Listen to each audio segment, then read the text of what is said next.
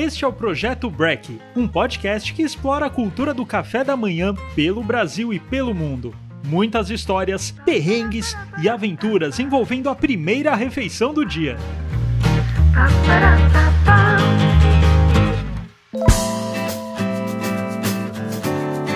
Nossa convidada é a escritora Gaia Passarelli. Ela já estampou 27 países em seu passaporte. Publicou o livro Mas Você Vai Sozinha? Passou pela MTV, foi correspondente de viagens para várias revistas, editora do site BuzzFeed, cruzou alguns continentes de trem e navio cargueiro e atualmente escreve uma newsletter semanal onde destila crônicas e confabulações cotidianas, além de dicas culturais.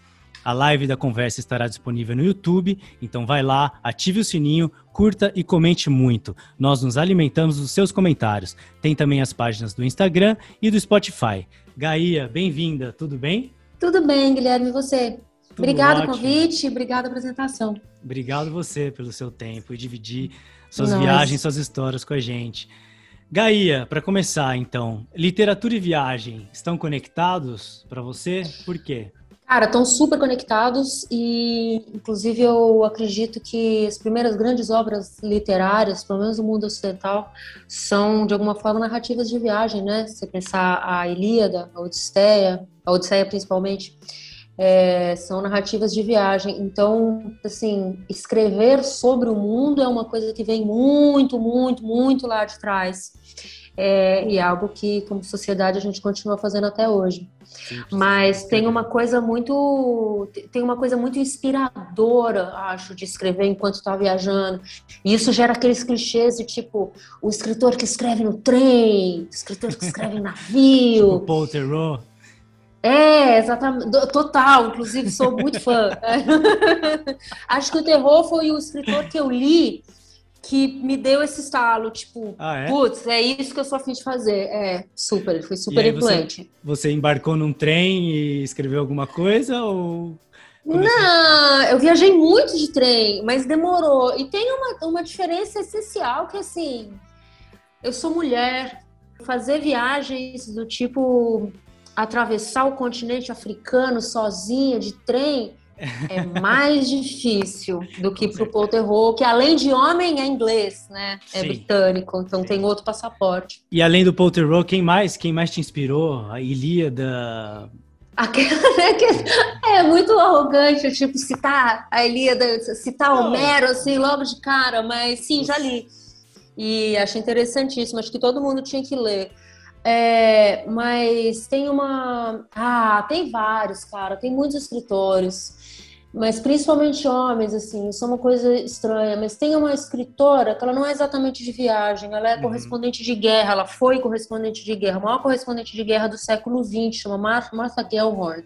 Ela ficou conhecida por ser a terceira esposa do Hemingway. Oh. O que, Conta pô, cara, um a mulher, é, a mulher cobre todos os principais conflitos de guerra do século XX, mas fica conhecida como a esposa do Henry. o, que, o que é uma puta sacanagem. Mas ela tinha, além de um senso de humor brilhante, um todo um talento para descrever personagens e lugares que vem da veia dela de repórter. Cara, tem um livro de narrativas de guerra dela, que agora eu até tenho aqui, mas eu estou esquecendo do nome. Em inglês tem um livro que chama Travels with Myself and Another, não tem em português, que são uhum. narrativas de viagem mesmo. Inclusive tem ela viajando com o Hemingway, mas ela não usa o nome dele, ela coloca um. É o Travel Companion, não fala o nome dele, que era uma forma dela também se, se afastar um pouco da sim, figura sim, dele, sim. que é uma figura muito grande. Cara, tem um livro maravilhoso do Fernando Sabino de, de narrativas de viagem. Ah, tem vários. Mas eu separei um livro aqui que eu gosto gente. muito, que é esse livro, é, O Viva, Viva México. México.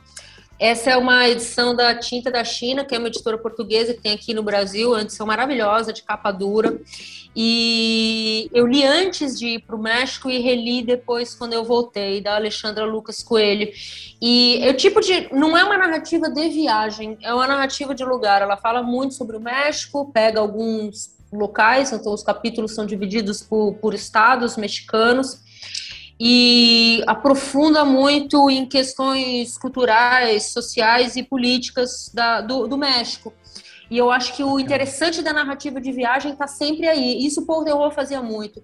É, explicar um lugar a partir da passagem por esse lugar, né? Sim, que, total, enfim, total. A intenção é que você esteja conhecendo o lugar através do olhar do escritor Sim. ou da escritora. O meu livro, no caso, não tem nada disso. Ele tá, eu botei Mostra seu também. livro. É, Conta, é... Para quem está ouvindo, Fala. como chama seu livro? Quando você escreveu?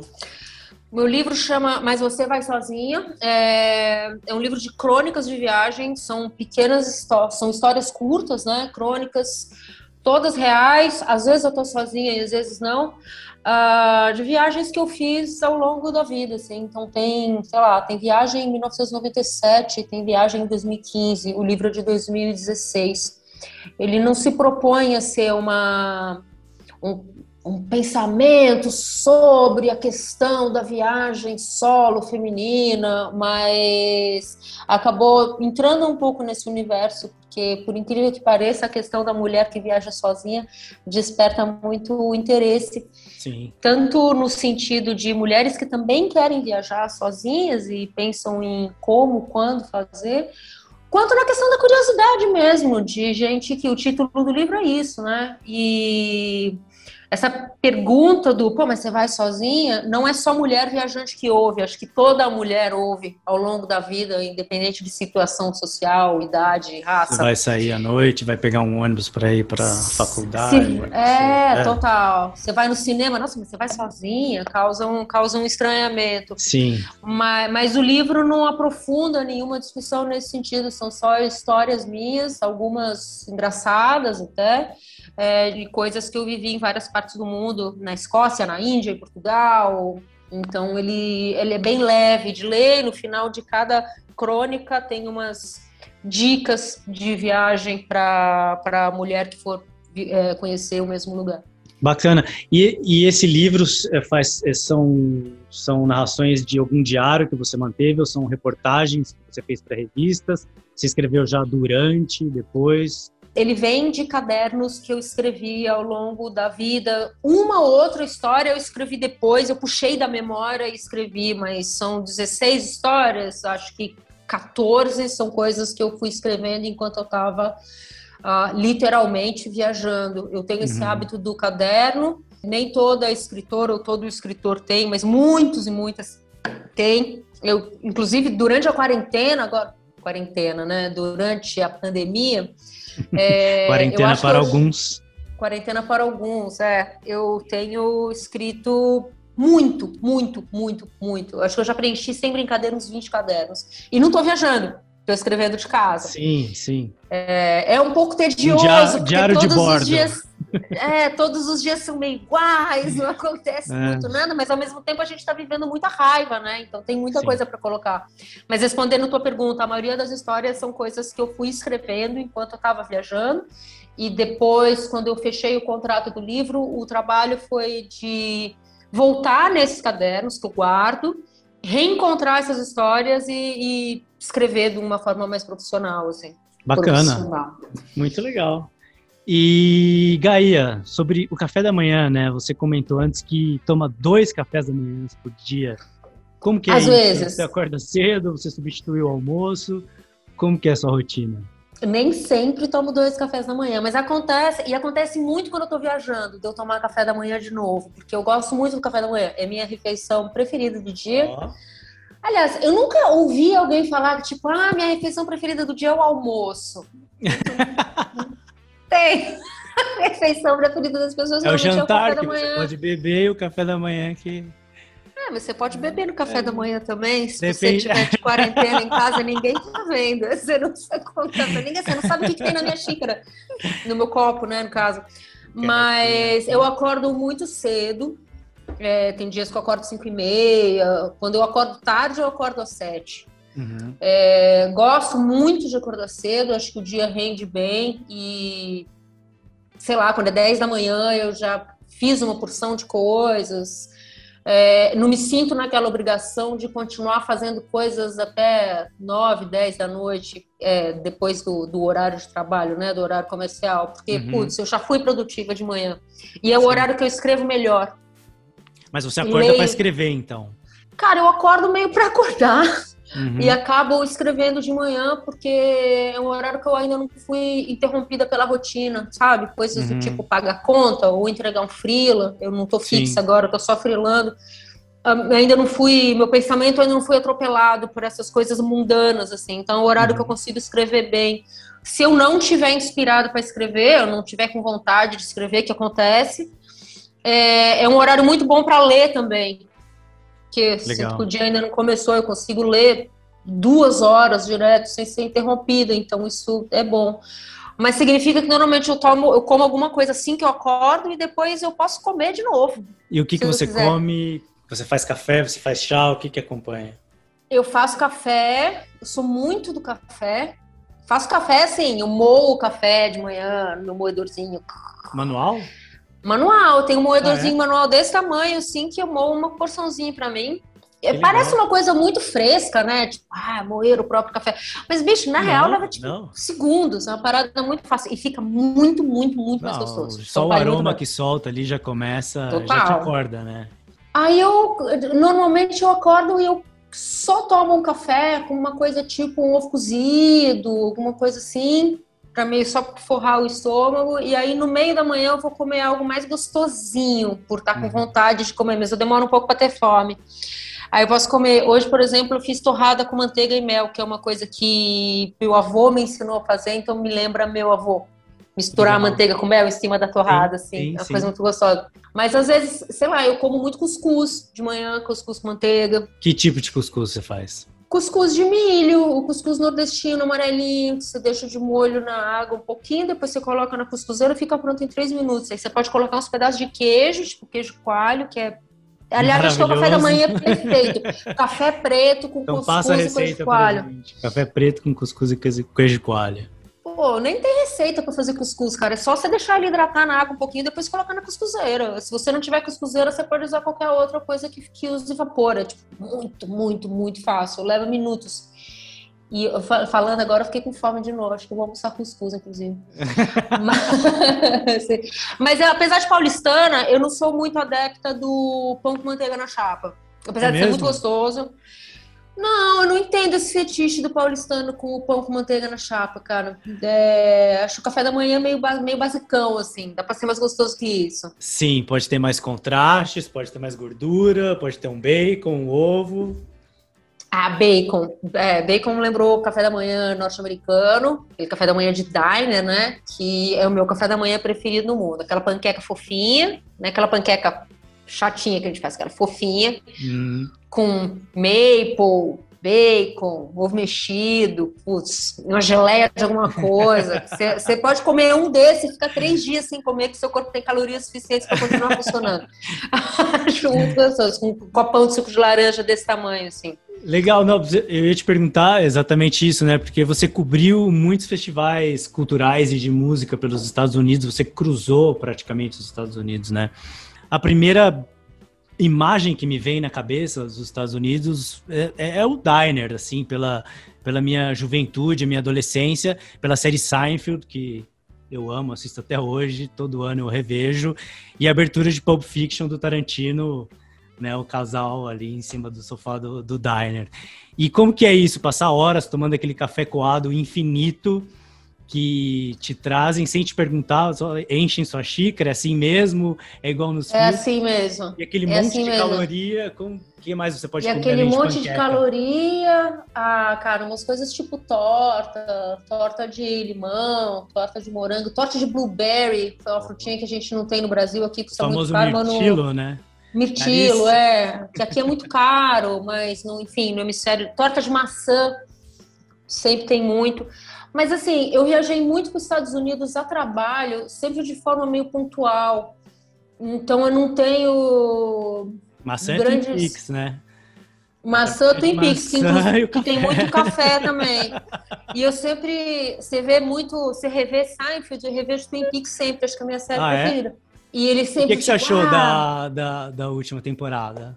Achei absolutamente espetacular, maravilhoso. Bom, né? Tudo Incrível. que eu podia esperar. Que ano retrasada não, acho que faz mais tempo, acho que é 2018, né? 2017. É que o tempo tem passado muito estranho. Não, os últimos né? dois anos eu perdi a noção de tempo e lugar. Estou. É, também. Nunca sei direito quantas coisas aconteceram.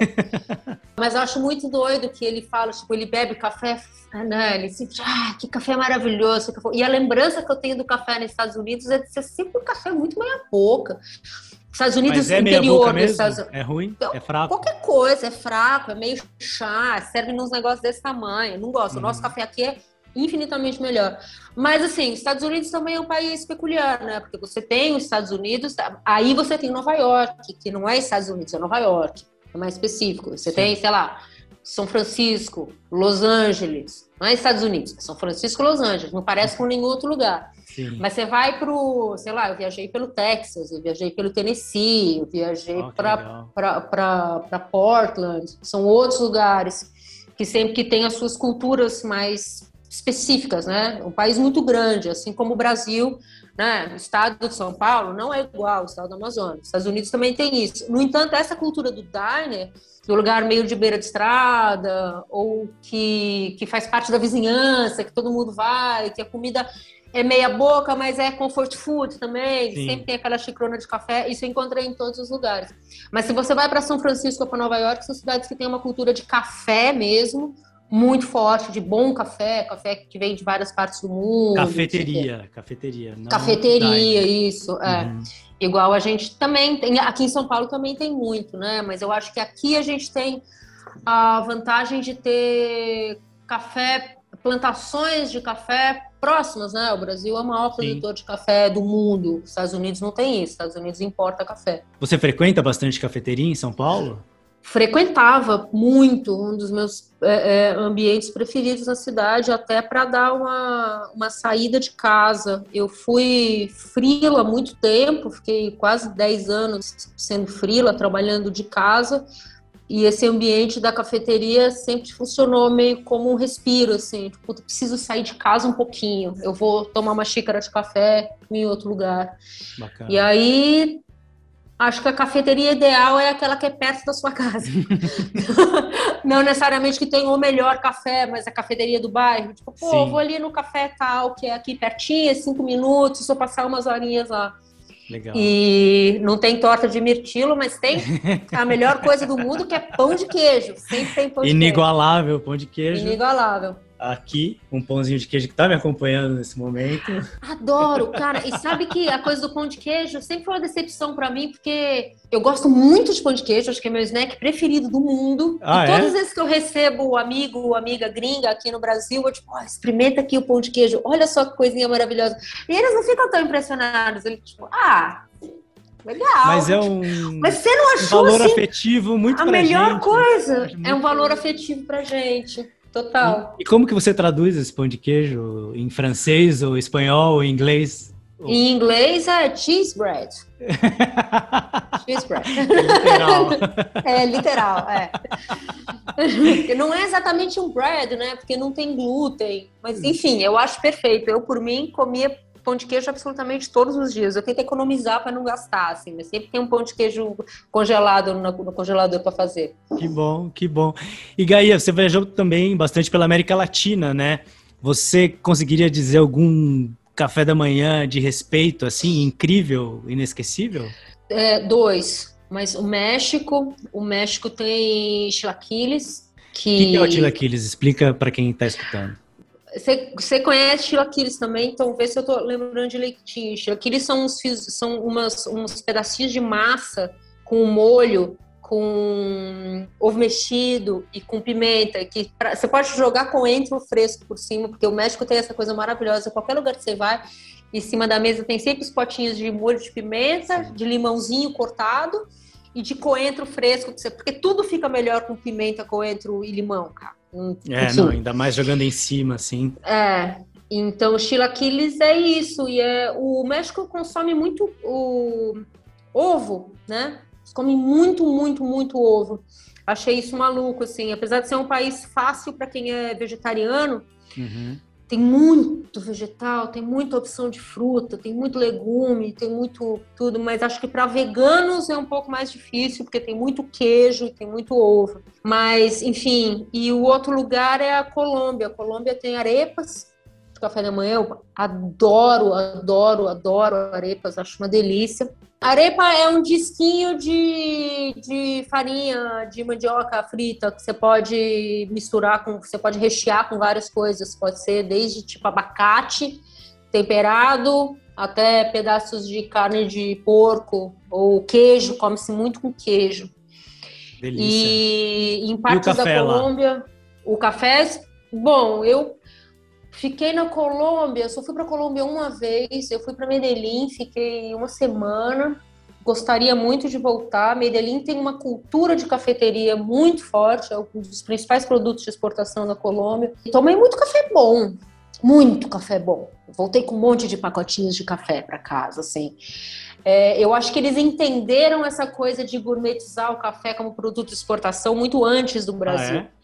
É, e agora tem o café tosco do dia a dia ali também, que Sim. todo mundo toma, igual a gente tem aqui. Café queimado. E eles têm uma coisa chamada água de panela, que é muito é, peculiar, que é. Como que chama o nosso doce de, de, de, de cana, de açúcar de cana? Enfim, açúcar, torrão de açúcar de cana diluído em água quente para tomar de manhã, uma coisa das, das ah, é? regiões é? frias, assim, como você pode imaginar, é super, super, super doce, não é uma bomba calórica, mas uma comida de dia a dia, assim, muito gostosa. A, Colômbia tem uma comida muito, muito, muito rica. Tem uma variedade de frutas que a gente não tem aqui, tem muitos frutos do mar, enfim, e tem essa cultura do café muito forte também. E de manhã também nas arepas pode colocar frutos manhã do mar? também. Não, não, não. De manhã é meio arepa com queijo, uhum. é, café chocolate quente, eles têm muito chocolate. Ah, é? Uma coisa do México também, de tomar chocolate quente de manhã ou de tarde, mas não o, o, chocolate quente nem sempre é feito com leite, às vezes ele é feito com água e farinha de amêndoa. Farinha de amêndoa ralada, eles misturam com a água até a água engrossar. Os bloquinhos de chocolate que dissolvem no, na água quente uhum. e muito tempero, muita canela, muito cravo, uh, noz mosca. Nossa, é espetacular. Isso é, eu meio que um, aqui. que um chai de chocolate quente seria? Meio que um chai de chocolate, assim. Apesar que o chai vai, o chai vai leite, né? Uhum. O... Mas eu digo eu pelas especiarias, pelos pelas especiarias. Assim. Tem muita especiaria que veio da Índia para o México e muita especiaria que a gente consome que são originalmente mexicanas, não são indianas. Tem, tem meio essa briga entre os continentes, assim, entre os países, desculpa. E quando você viaja, você costuma trazer tempero também, especiarias? Nossa, muito. Acho que quando, quando eu viajava, porque faz muito é. tempo que, não, que não viajamos e não sabemos quando vamos viajar de novo, é, trazia muito, sempre tra tentar trazer café e coisas de comer. Né, especiarias também. Eu passei um mês no Kerala em 2014, que é o principal, cara, que é o estado das especiarias, é a região das especiarias da Índia, né? Uhum. Então tem as montanhas de cardamomo, montanhas de canela, essas especiarias vêm de lá. Trouxe, voltei com a mala cheirosa, assim, um monte de coisa. Depois de um mês, tudo começa a meio estragar, né? Então você fica um mês cozinhando um monte de sim, coisas sim, super sim. aromáticas, assim, para poder usar. Eu sempre trazia isso, muito livro, muito mala café perfumada. e muita coisa de comer. Mala perfumada. Uma vez eu trouxe os queijos também da Holanda, que eu cheguei aqui e tinha estragado tudo, foi bem deprê. Gaia, você contou uma história bem legal de um senhorzinho em Porto Williams, na Patagônia, que ele te deu café em pó dentro de um pote de margarina, né, para você fazer um trajeto de navio cargueiro. O que, que aconteceu e como que é viajar num navio cargueiro? Como funciona isso? Eu fui para Patagônia no comecinho de 2017 e foi uma viagem que eu quis fazer para fazer sozinha, sozinha, sem ter trabalho envolvido, porque eu vinha de um, de um período de viajar a trabalho e eu queria fazer uma viagem que eu não tivesse nenhuma responsabilidade. Tipo, não preciso narrar isso aqui para ninguém, não preciso escrever nada sobre, não tenho que entregar nada. Eu recebi uma grana, foi o, o meu primeiro acerto do livro, né? Recebi tipo, um dinheiro legal, assim. Falei, cara, vou passar um mês viajando sozinha, me esqueçam. Uhum. E fui para Patagônia meio sem planejar meio sem planejar, não. Comprei a passagem de ida e de volta. E aluguei um lugar, uhum. um quarto em Ushuaia, né, que é o extremo sul da Argentina, ah, e de lá eu vejo, e já fora de temporada, né, abril, isso era começo de abril, abril ainda não, não é mais a temporada de verão, mas ainda não começou a temporada de inverno. Mas o clima como que é em abril? Já tá muito frio, esfriando rapidamente, senti esfriar a cada dia, assim, só que tá tudo vazio, e também as coisas fechadas, os lugares já estão fechando, e eu fiquei hospedada nesse quarto que ficava embaixo da casa desse, desse senhorzinho e todos os dias de manhã eu tomava café da manhã com ele na uhum. cozinha da casa dele. E ele, um apaixonado pela Patagônia, todos os dias de manhã ele abria mapas. Ah, você pode ir daqui para cá e pode fazer tal coisa. Ele achou legal que eu não tivesse plano e que ele podia me ajudar a fazer meu plano. E ele queria muito que eu fosse embora também, que eu não ficasse lá o mês inteiro. Pra ele poder fechar, ir viajar e fazer as coisas dele, porque afinal de contas eu estava fora de temporada. E ele que me deu esse toque do cargueiro. Ele falou: olha, se você for, vai sair o último barco, no final dessa semana, vai sair o último barco de Ushuaia para Porto Williams. Porto Williams não é mais Argentina, é Chile. Uhum. É, e de lá você pode pegar o cargueiro dessa empresa aqui, que vai passar pelos fiordes todos, os fiordes patagônicos lá embaixo, e vai te deixar em Puerto Natales, que já é lá em cima. De lá eu posso ir de ônibus ou alugar carro, posso ir para outras partes da Patagônia chilena.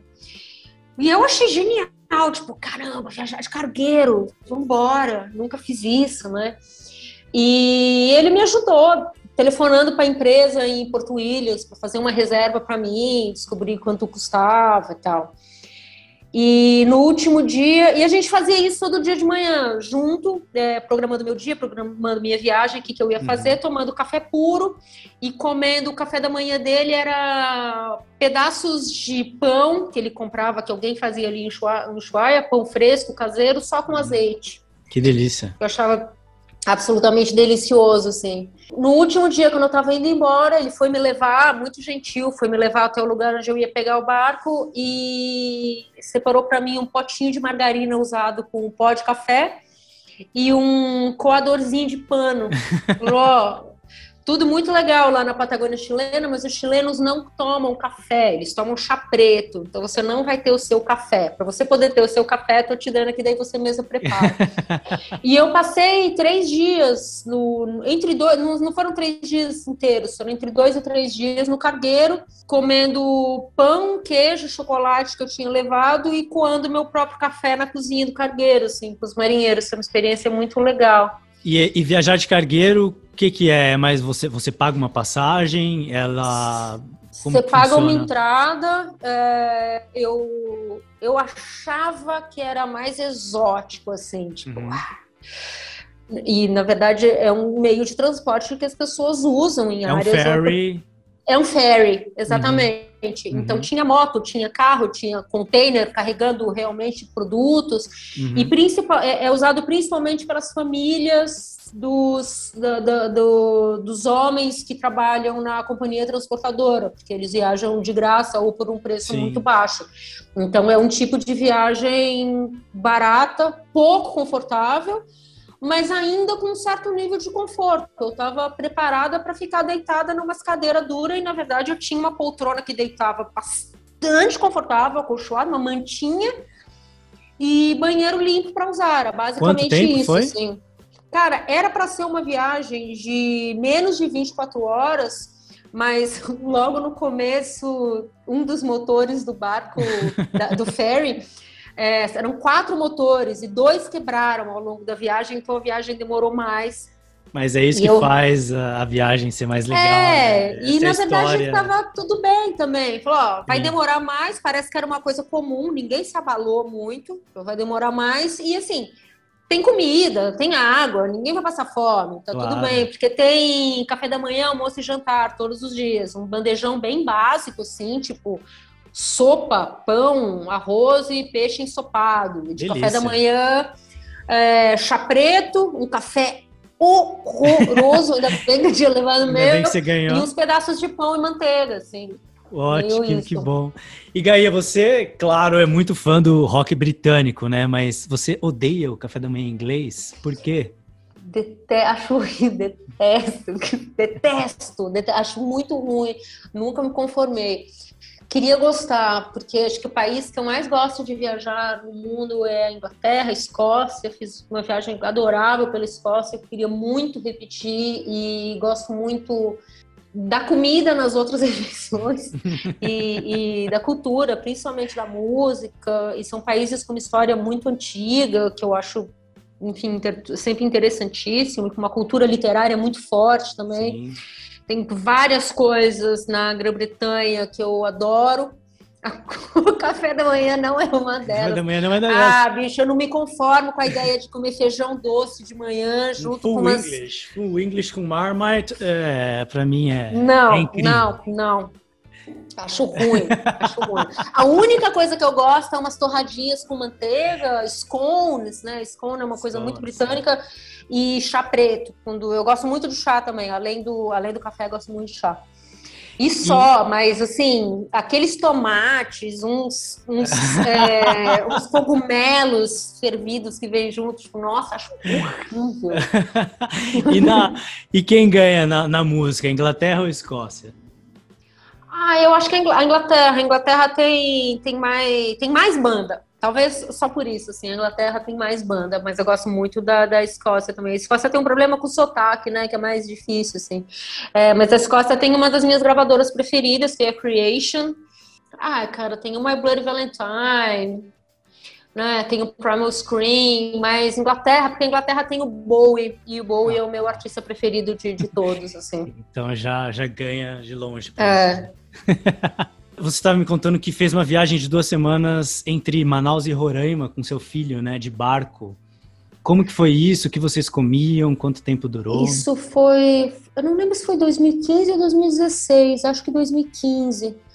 É, isso foi um convite de uma empresa, de uma empresa que chama Cater, que, que faz essas viagens. Eles fazem uma coisa de, eles fazem um, uma coisa de turismo social muito interessante, assim. Então, a pegada da Caterre é levar os turistas e na época o grosso do turismo deles era estrangeiros, pouquíssimos brasileiros. Eles me convidaram para escrever sobre justamente que eles estavam tipo querendo divulgar mais no Brasil. O que acontece é que viajar para a Amazônia fora do esquema mochileiro, assim, e lá o esquema mochileiro é meio duro, você tem que estar preparado para lidar com muito mosquito, trajetos muito longos de barco, situações meio brutas, assim. É, o lance é que viajar por lá é meio caro, porque tudo tem um preço, tudo tem que vir de algum lugar, tem muito combustível. As distâncias então, são longas. As distâncias são imensas. Então tinha muito isso deles, assim, deles ouvirem muito do turista brasileiro, tipo, ah, mas por esse dinheiro eu vou para Paris. Tipo, tá, mas você também pode ir para ano, você também pode ir para o Brasil. é, claro. Inclusive é importante ir para o Brasil. Mas daí eu fui, levei meu filho. E a viagem era sair de Novo Airão, que é três horas de carro para cima de Manaus, e viajar até o Parque Estadual do Xixuaú, que é já no território de, de, de Roraima. E, bicho, é muito longe. muito longe, demora muito para chegar. O Brasil é muito vasto, né? E, você vai, e o lance era ir parando em comunidades ribeirinhas. Não necessariamente comunidades indígenas, mas comunidades ribeirinhas que vivem do, do Amazonas, né? Que vivem uhum. da região amazônica. E sempre parando e entrando na casa das pessoas, de líderes comunitários, líder, lideranças religiosas também, e conversando com as pessoas, assim. E a Caterra tem um trabalho muito legal de tudo que é consumido no barco vem dessas comunidades. Então, a uma farinha de mandioca, total, uma imersão. O, o, peixe que a gente está comendo, a farinha de mandioca que a gente está usando, tudo vem dessas comunidades. Então, é muito interessante de ver como o barco vai parando para comprar diretamente do pequeno produtor, fazer o descarte correto de lixo, até chegar no Xixuaú, E lá tinha uma vivência numa escola, então também foi interessantíssimo, principalmente por estar com meu filho, para ele ver, tipo, cara, olha como essas crianças vão para a escola, sabe? A perua que busca elas na escola de manhã é um barco que vai buscando as crianças nas suas vilas, leva para a escola, eles passam o dia inteiro e depois leva de volta. E, enfim, foi uma vivência muito, muito incrível, assim, e tinha parte da comida também. E acho que daí foi daí que eu comecei a achar que o café da manhã em São Paulo é meio apressado e meio pobre em matéria de valores, porque é, cara, o café da manhã no Amazonas tem peixe, tem fruta, tem queijo, tem tapioca feita de vários tipos, porque é, o ingrediente mais brasileiro de todos é a mandioca, né? A mandioca está presente em todas as regiões, Sim. em todos os estados, de diferentes formas. E de todas as formas, claro. E tem, tem, o, tem o açaí lá, que é consumido de um jeito totalmente diferente do que a gente consome aqui. Então, foi. E frutas que a gente não tem aqui, não vai ter. E, enfim, voltei meio apaixonado. Todo mundo que vai para o norte do país volta meio impressionado e meio Sim. apaixonado pela comida, né? Porque a comida é muito rica. Imagino, que delícia. E Gaia, você indica algum autor para levar em viagens solo? Ah, o que você quiser, na verdade. Eu gosto muito de ler quando eu vou via... quando eu ia viajar, quando eu for viajar de novo. Eu gosto uhum. muito de ler antes, faz parte da minha preparação para viagem, ler sobre, sobre a cidade. Eu sou colecionadora de guia de viagem, né, em papel Legal. mesmo, livro, gosto muito. Mapas. Mas, mapa, adoro mapa. Tem um aí atrás. Da onde é, isso mapa? é um mapa mundo antigo, de 1500 e pouco. É uma canga, transformei num enfim, num fundo para a parede que era toda branca. Mas, assim, eu gosto muito de ler, isso é uma dica que eu sempre dou, eu gosto muito de ler ficção passada nos lugares que eu vou visitar, porque é, sempre tem algo de verdadeiro na, na, ficção, né? Então, é uma outra forma de aprender sobre os lugares para onde você está indo. Talvez por isso que eu tenha achado tão interessante viajar para a Inglaterra, para a Escócia, porque tem muito material para ler. Mas se você pensar na América Latina, tem também, né? A gente tem grandes Nossa. autores mexicanos, autores colombianos. Cortázar, então, você pode... Cabo... É, você pode usar aquele clichê do Lê Garcia Marques antes de ir pra Colômbia, foi uma coisa que eu fiz. E funciona muito bem. Funciona muito bem, porque você entende várias coisas, você entende várias coisas sobre a cultura do lugar quando tá lendo um autor de lá, Sim. né? E a gente também tem uma playlist no Spotify, né, do chamada Projeto Break, onde todos os convidados escolhem uma música para adicionar nela. Que música que você, você deixaria? Rapidinho, eu só lembrei agora o nome do lance de cana-de-açúcar que eu estava tentando lembrar, que é rapadura. Mas já esqueci o nome da rapadura, que absurdo. Mas é que na hora é porque... que você falou, eu, tava, eu, eu pensei em garapa, porque eu sou do interior, garapeiro. E... É, mas tá ali, né? Tá ali, Garapa, tá ali, tá junto, tá junto. Mas, enfim, desculpa pessoas, é porque minha cabeça também tá funcionando muito mal vai durante edição, a pandemia. Mas aqui vai, vai direto. A mas o, a, a, música é Sunday Morning do Velvet. Eu gosto Velvet acho que é a minha banda preferida, Velvet Underground, minha banda preferida. Isso foi um gosto tardio, eu só comecei a gostar muito de Velvet de uns anos pra cá. Acabou se transformando numa banda que meu filho gosta muito também. Ah, é? E, enfim, serve, é a banda que serve como inspiração para todas as outras bandas que eu gosto, então acho que é natural que eu fosse chegar nela em algum momento. E, enfim, acho que Velvet é uma. É, essa música especial, eles conseguiram captar muito bem essa coisa de clima de manhã, assim, de uhum. manhã gostosinha, com um pedacinho de sol batendo, tem uma parada, né? Tem um lado quase melancólico, assim. Sim, total. E é uma música que eu ouço, que eu ouço muito. Então, essa é a minha contribuição com a playlist. E entre Velvet Bowie Putz, pra Injusto. quê? Pra quê escolher, né? Não gosto de fazer essas escolhas, não. Mas o Bowie. O Bowie, porque o Bowie tem mais discos. tem mais discos. Muito bom. Gaia, obrigado, obrigado mesmo. Obrigada pelo seu você, tempo, Guilherme. pelas histórias, por tudo. Foi super legal. E, pessoal, é, sigam, curtam, comentem no, nas redes sociais, Projeto Break, no YouTube, Instagram e Spotify. Um abraço e até a próxima.